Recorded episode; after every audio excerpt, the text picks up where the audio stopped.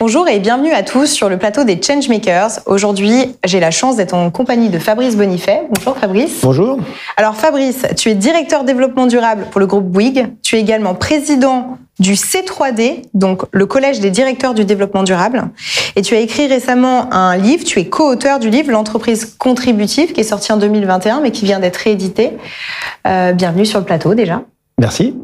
Je suis ravie donc euh, que tu puisses nous en dire un petit peu plus euh, et j'ai en fait plein de questions pour toi. La première, c'est euh, tu as écrit un livre sur le sujet. Est-ce que tu penses qu'on peut concilier le monde des affaires avec les limites planétaires? Est-ce que c'est possible? Bah, on pense que c'est possible parce qu'on a écrit un livre dessus, mais euh, que ce soit possible, ça ne veut pas dire que c'est facile. Donc, euh, certes, il y a certaines entreprises qui le font déjà, mais elles sont très, très, très minoritaires. Donc, on s'est appuyé sur ces, euh, ces, pionniers pour essayer de donner envie à ceux qui sont encore sur des modèles d'affaires euh, plutôt prédateurs et écocides de, de changer leur stratégie et d'adopter des modèles d'affaires plus compatibles avec les enjeux de long terme, qui doivent se, être pris en compte dès aujourd'hui, compte tenu de l'urgence. Alors comment on, comment on fait euh Comment on fait? Alors on commence déjà par euh, s'informer. Euh, parce qu'en fait, les gens pensent savoir euh, qu'il y a un problème avec le climat, la biodiversité, etc. Mais enfin, ils connaissent pas vraiment la, la gravité du problème et surtout le temps qui nous reste pour agir et donc les ordres de grandeur qui, qui sont associés à tout cela.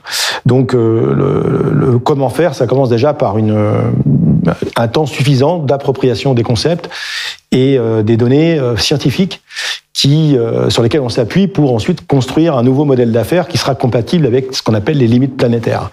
Donc il y a neuf limites planétaires. Celle qu'on connaît le mieux aujourd'hui, c'est le cycle du carbone, et qu'on a largement explosé depuis pas mal de décennies. On est sur un réchauffement moyen aujourd'hui de 1,2 à date degrés de plus depuis le début de l'ère industrielle. Et c'est pas tant le réchauffement qui pose problème, vous le savez bien, c'est tous les dérèglements climatiques associés à ce réchauffement qui posent des problèmes sur donc le rendement des cultures, la montée des eaux, etc. Et, euh, mais il y a d'autres limites planétaires euh, qui sont à prendre en compte. Et aujourd'hui, l'humanité vit en survitesse par rapport à l'utilisation des, des, ressources qui sont disponibles et qui sont nécessaires pour le business, parce que le, le business, c'est des matières premières transformées avec de l'énergie. Et à force d'en utiliser trop, euh, trop d'énergie fossile et trop de matières premières, eh bien, on, on arrive aux limites du système. Donc, euh, donc il faut ralentir. Euh, mais il faut continuer de payer les salaires, il faut continuer de, de vivre. Et euh, donc, comment reconfigurer les modèles économiques à la fois des États, mais aussi des entreprises et les modes de vie des gens euh, partout sur la planète, à commencer par ceux qui sont les plus dispendieux en ressources, c'est-à-dire les plus riches, c'est-à-dire nous, euh, qui devons faire le plus d'efforts hein, pour se resynchroniser au vivant, c'est comme ça qu'on dit, on appelle ça comme ça. Eh bien, euh, il y avait besoin quand même d'une petite méthode. Et donc, dans l'entreprise contributive, on part donc du constat qu'on ne sait pas, et quand on ne sait pas, on peut pas agir. Donc, euh, on préconise déjà de se mettre à niveau. Hein, euh, donc, il y a tout un tas d'outils aujourd'hui qui permettent de le faire. Donc, ça, c'est bien. Et puis ensuite, on propose aux responsables d'entreprise de réfléchir sur leur raison d'être, en disant bah, ok, très bien, euh, l'objectif c'est de gagner de l'argent, mais pas à n'importe quelle condition sociale et environnementale, parce que si on continue de faire comme aujourd'hui, euh, à l'horizon de quelques années, ça va être dramatique pour nos enfants, mais aussi pour le vivant en général. Et euh, une fois que les entreprises ont accepté de redéfinir une raison d'être plus compatible avec euh, les nouveaux enjeux, euh, eh bien, il faut changer le cœur du réacteur qui s'appelle euh, le modèle d'affaires. Mmh. Donc, euh, passer d'un modèle d'affaires qu'on appelle linéaire aujourd'hui à un modèle d'affaires qui est plus euh, ce qu'on appelle perma-circulaire où on va essayer de taper de moins en moins dans les ressources primaires euh, parce qu'on détruit euh, la nature quand on fait ça, et euh, essayer des, sur des modèles économiques dits d'usage où les entreprises continueront de fabriquer des produits, mais euh, on va pas les forcément, euh, les entreprises ne vont pas forcément vendre ces produits à leurs clients, mais plutôt les louer, mmh. de manière à en fabriquer moins, mais augmenter l'intensité d'utilisation de ces produits, donc forcément d'avoir des impacts qui seront moindres, parce que si on fabrique moins, eh bien on détruit moins le vivant tout en continuant de gagner de l'argent parce qu'il faut bien, euh, bien sûr, maintenir l'aspect social. On change les modèles d'affaires et mmh. donc euh, pour toi, la location euh, fait partie des, des solutions euh, efficaces et, et, qui restent pour un business intéressante. Oui, absolument. Alors il n'y a pas que ça, mais mmh. quand ce qu'on appelle l'économie de la fonctionnalité, c'est l'un des leviers principaux de, de cette réinvention des modèles. Alors ça existe déjà, hein, il y a plein d'entreprises qui le font déjà. Mais c'est juste un problème de passage à, l'échelle. Et à dire, voilà, il faut que pour tous les produits, euh, on puisse arriver à cela. Et ça nécessitera aussi de faire preuve d'un peu plus de, de, de, de raison sur euh, la fabrication de certains produits qui ne sont pas complètement indispensables au bien commun, euh, et donc d'accepter aussi euh, de produire moins, voire d'arrêter de produire euh, des produits qui sont vraiment pas du tout compatibles avec euh, avec l'urgence climatique d'aujourd'hui. Donc il y a une petite part de renoncement aussi qu'il va falloir intégrer. Et il y a aussi une part aussi de redistribution du, euh, du progrès euh, technologique tel qu'on le connaît aujourd'hui, de manière à ce que euh, les distorsions qu'il y a entre ceux qui ont trop et puis ceux qui n'ont pas assez, ça me nuise parce que c'est, c'est, ça crée des tensions, ça crée du ressentiment, ça crée des, euh, ça crée des problèmes sociaux qui, euh, qui, si ça continue comme ça, peuvent déboucher sur des, sur des troubles plus graves. Donc, euh, il y a aussi un, dans cette transformation, dans cette transition, un, une mission éminemment sociétale et sociale. Ok. Et alors justement, euh, est-ce que tu penses qu'aujourd'hui, euh, les, les gens, parce que donc tu t'adresses plutôt aux entreprises dans ton livre, mmh. euh, et je pense que le chemin, il va en tout cas être un peu des deux côtés, côté entreprise et, et action individuelle également. Est-ce que tu penses que les gens ont pris conscience de cette urgence climatique? On en parle, on l'entend, on entend parler du GIEC, on, on sait que ça existe. On a eu des élections récemment. Euh, le, le, la partie écologie n'est pas au centre des programmes alors qu'on est dans une urgence extrême. Est-ce que tu penses vraiment que la prise de conscience, elle est faite? Ben Non, non. Ce que je vous disais, c'est que la, prise de conscience n'est pas faite. Il y a, il y a une connaissance de, du sujet, connaissance très partielle, mais en aucun cas euh, une connaissance suffisamment aboutie pour prendre en compte la gravité du problème et, et, et le temps qui reste pour, le, pour agir. Donc ça, c'est pas fait. La faute des médias, la faute euh, de l'éducation aussi. Hein. A... Peut-être, comme tu disais, le fait qu'on n'a pas envie de renoncer à un certain confort. Euh... Alors, il y a aussi, évidemment, le, vous avez raison, euh, tu as raison, le, il y a un problème de, de, de dogme euh, économique dominant qui, euh, qui refuse de voir l'évidence qu'une planète finie en ressources, bah, c'est une planète finie en ressources et donc que les arbres ne grimpent pas aux ailes et qu'au bout d'un moment, euh, il va bien falloir euh, prendre en compte cette dimension finie. Donc euh, il y a énormément de freins sociotechniques, culturels, euh, d'ignorance, tout simplement aussi de beaucoup de gens qui font que on a l'impression que ces sujets sont importants, mais que c'est pour demain, mais que c'est pour les autres, parce qu'on se dit bah oui, bah comme on n'est pas les plus pollueurs, bah, que les plus pollueurs commencent et puis nous on le fera après, alors qu'on n'a qu'une seule planète, et que au contraire, si on était les premiers à accepter de revoir un peu euh, nos modes de vie, nos, modes de production, bah, on pourrait euh, exporter ce savoir-faire de la frugalité, de la sobriété euh, vers des pays qui s'y sont pas encore mis et qui de toute manière s'y euh, tôt ou tard parce que bah, comme les ressources vont s'amenuiser, qu'il y aura moins d'énergie disponible, qu'il y aura moins de ressources, moins de matières premières disponibles, et bien bien falloir que tôt ou tard on, apprenne à s'en passer. Et euh, si on veut pas que ce soit perçu comme une, euh, une punition, euh, bien, il va falloir qu'on réinvente des modèles d'affaires et des modèles de société et des modèles de vie pour les citoyens basés sur un peu plus de frugalité et, et d'humilité aussi.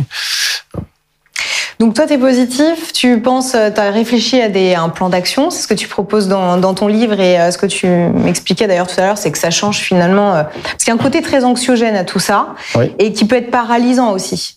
Et il y a plein de gens qui finalement euh, vont euh, voir l'actu, mais euh, se sentir impuissants parce que la peur, ça paralyse aussi, et que parfois on a besoin de solutions concrètes. Donc c'est ce que tu proposes dans ton livre. Et ouais. qu'est-ce qu'on, d'après toi, qu'est-ce qui peut, qu'est-ce qui pourrait aider d'autres? Quels sont tes leviers d'action? Tu me disais qu'il y en avait pas mal aussi du côté du collège des directeurs.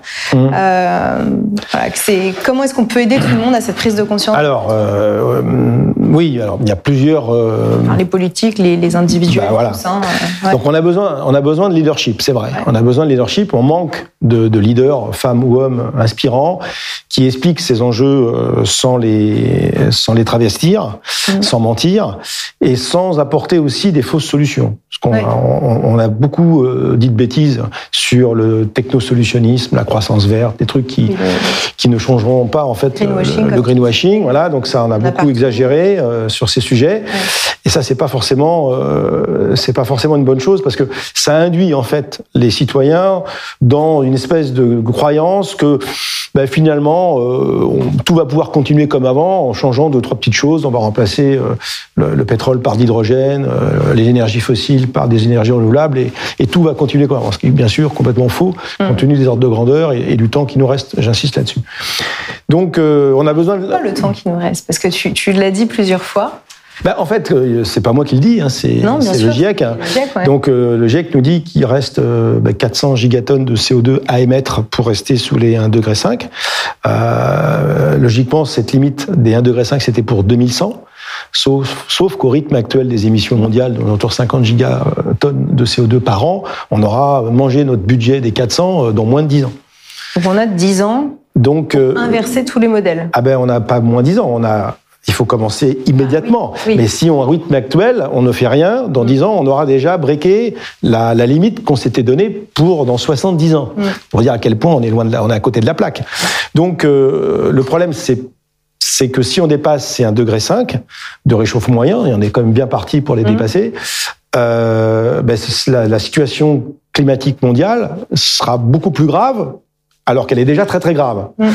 Et, euh, et, donc, sur la, si on continue sur cette trajectoire, on, on, sera probablement sur des réchauffements moyens aux alentours de 2 degrés 7 à 3 degrés 5 à l'horizon 2100. Euh, et euh, comme je le disais tout à l'heure, c'est pas le réchauffement moyen qui pose problème, c'est tous les dérèglements qui vont être associés, les méga-feux, etc. Et, et, ça, ça, ça va, ça va créer des, des tensions géopolitiques majeures. De, de, de, il y aura de la famine, il va y avoir des, des, zones qui seront inhabitables. Donc, pour la paix dans le monde, c'est quand même pas top, quoi. Mal barré. C'est quand même mal barré pour les générations mm. euh, de ceux qui auront mon âge euh, en 2050, ne serait-ce que ça. Parce que c'est pas dans la nuit du 31 décembre 99, 2000, 2099 à 2100 qui va, que tout ça, ça va se passer. Ça, ça va être progressif. Et donc, euh, et donc les scientifiques nous disent que c'est maintenant, maintenant, maintenant, maintenant qu'il faut euh, réduire nos émissions. Et euh, donc réduire nos émissions, ça veut dire forcément réduire notre système de production, nos modes de vie, parce que tout est énergie autour de nous. On a besoin d'énergie pour absolument tout. Il n'y a pas un seul business qui ne consomme pas d'énergie. Et comme les énergies sont majoritairement fossiles sur cette planète, à 83%, le mix énergétique est fossile, bah, et que les renouvelables ne pourront pas remplacer à l'identique ce que les fossiles nous apportent pour des raisons de densité, de coût, de, place que ça prend, etc. Bah, euh, il n'y aura pas d'autre choix que euh, d'utiliser le levier de la sobriété. Mais la sobriété, ça ne veut pas dire la privation, ça ne veut pas dire la punition, ça ne veut pas dire le retour au Moyen Âge, ça ne veut pas dire tout ça. Ça veut dire faire preuve simplement de plus, de plus de lucidité dans nos modes de consommation et dans nos modes de production et peut-être aussi dans nos modes de rémunération et dans la façon dont on gagne de l'argent, etc. Et ça, ce discours-là, eh bien, euh, je reviens à ce qui pourrait nous aider. Ben, il faudrait qu'on ait des, des leaders mmh. qui assument de tenir ce discours-là et qui l'expliquent euh, avec des mots justes, sans mentir, sans traverser la, réalité, et qui donne envie d'essayer un nouveau modèle euh, qui sera euh, certainement plus vivable et plus viable à l'horizon de quelques années. Bon, ça, c'est ce qui nous manque. Donc, euh, il nous manque ces leaders. Il nous ça manque... me fait penser, on avait reçu euh, sur ce plateau euh, Timothée Sommet, qui avait Tilki, un entrepreneur, je crois, mmh. je sais pas, euh, lyonnais, ça, je sais pas si ça te parle. Non. Euh, qui a donc décidé d'appliquer lui-même tout ce qu'il fallait pour, et il communique pas mal dessus sur LinkedIn. Donc, tu parles ah. de leader, je pense qu'il en fait partie.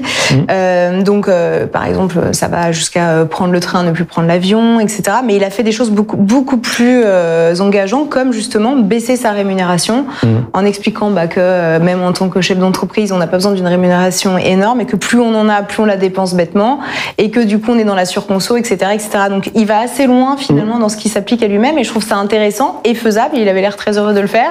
Donc euh, voilà, il, y en a de plus en plus, c'est vrai, pas assez, mais euh, on...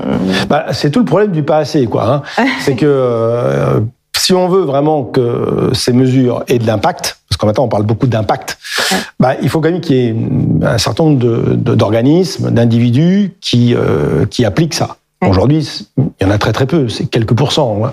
C'est, on a bien vu le résultat aux élections et, et, partout ailleurs dans le monde, c'est la même chose. Donc, euh, par contre, la bonne nouvelle, c'est que c'est pas, c'est pas d'attendre, euh, c'est pas c'est pas nécessaire d'attendre qu'il y ait une majorité de gens qui soient euh, conscients de tout ça pour que ça, Ça bouge. que ça bouge.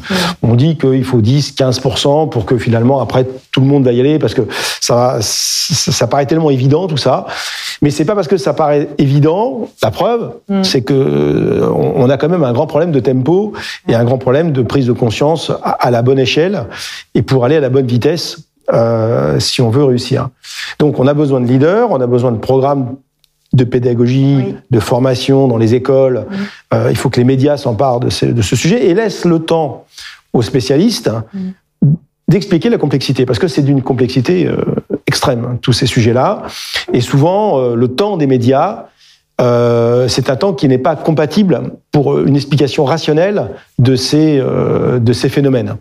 Et, euh, et du coup, on, on survole, bah, on, on est obligé de tomber dans des caricatures. Et euh, ben, quand on tombe dans des caricatures, euh, forcément, ça clive tout de suite et, euh, et euh, le débat de fond ne progresse pas. Donc, on a besoin d'avoir des programmes pédagogiques de fond dans les, dans les universités, dans les grandes écoles et même dès l'école élémentaire hein, pour expliquer bah, le rôle de la nature et euh, on est très très dépendant du vivant et qu'on a tout intérêt à le protéger si on veut euh, si on veut passer ne serait-ce que ce siècle en cours. Et puis euh, dans les médias, là aussi, il faut que les médias euh, acceptent de consacrer euh, un temps utile et puis qu'on utilise les, les gens qui savent faire pour faire des, des documentaires, des programmes, des fictions. Euh, je sais pas si tu as vu Don't Look Up. Oui, bien sûr. Bon, ouais, ouais. ben voilà. Mm. Donc il y en Ça a d'autres. réveillé pas mal de, de Oui. personnes. Ouais. Oui, ben il en faut il en faut pas un, il en faut 20, 30, Faire de la 40. pédagogie, il faut vraiment parler des sujets et comme tu dis, soit en amenant des solutions, soit en les vulgarisant pour que pour donner envie. se, se dire ok c'est accessible et on peut changer les choses et on doit le faire et euh, C'est ça. Donc, il y a besoin des artistes. Moi, je fais un appel aux artistes. Là. Ah oui, bah, les artistes nous aident. Alors, il y a déjà des artistes engagés, Ouais. hein, heureusement d'ailleurs. hein. ouais. Mais euh, on voit bien que les scientifiques, on on peut pas leur demander d'être à la fois sur le registre du rationnel, du pragmatique, euh, et du sur le registre de l'émotion. Mm. A- et encore moins de la commu oui voilà la communication et ouais. Ben, c'est pas facile. Hein.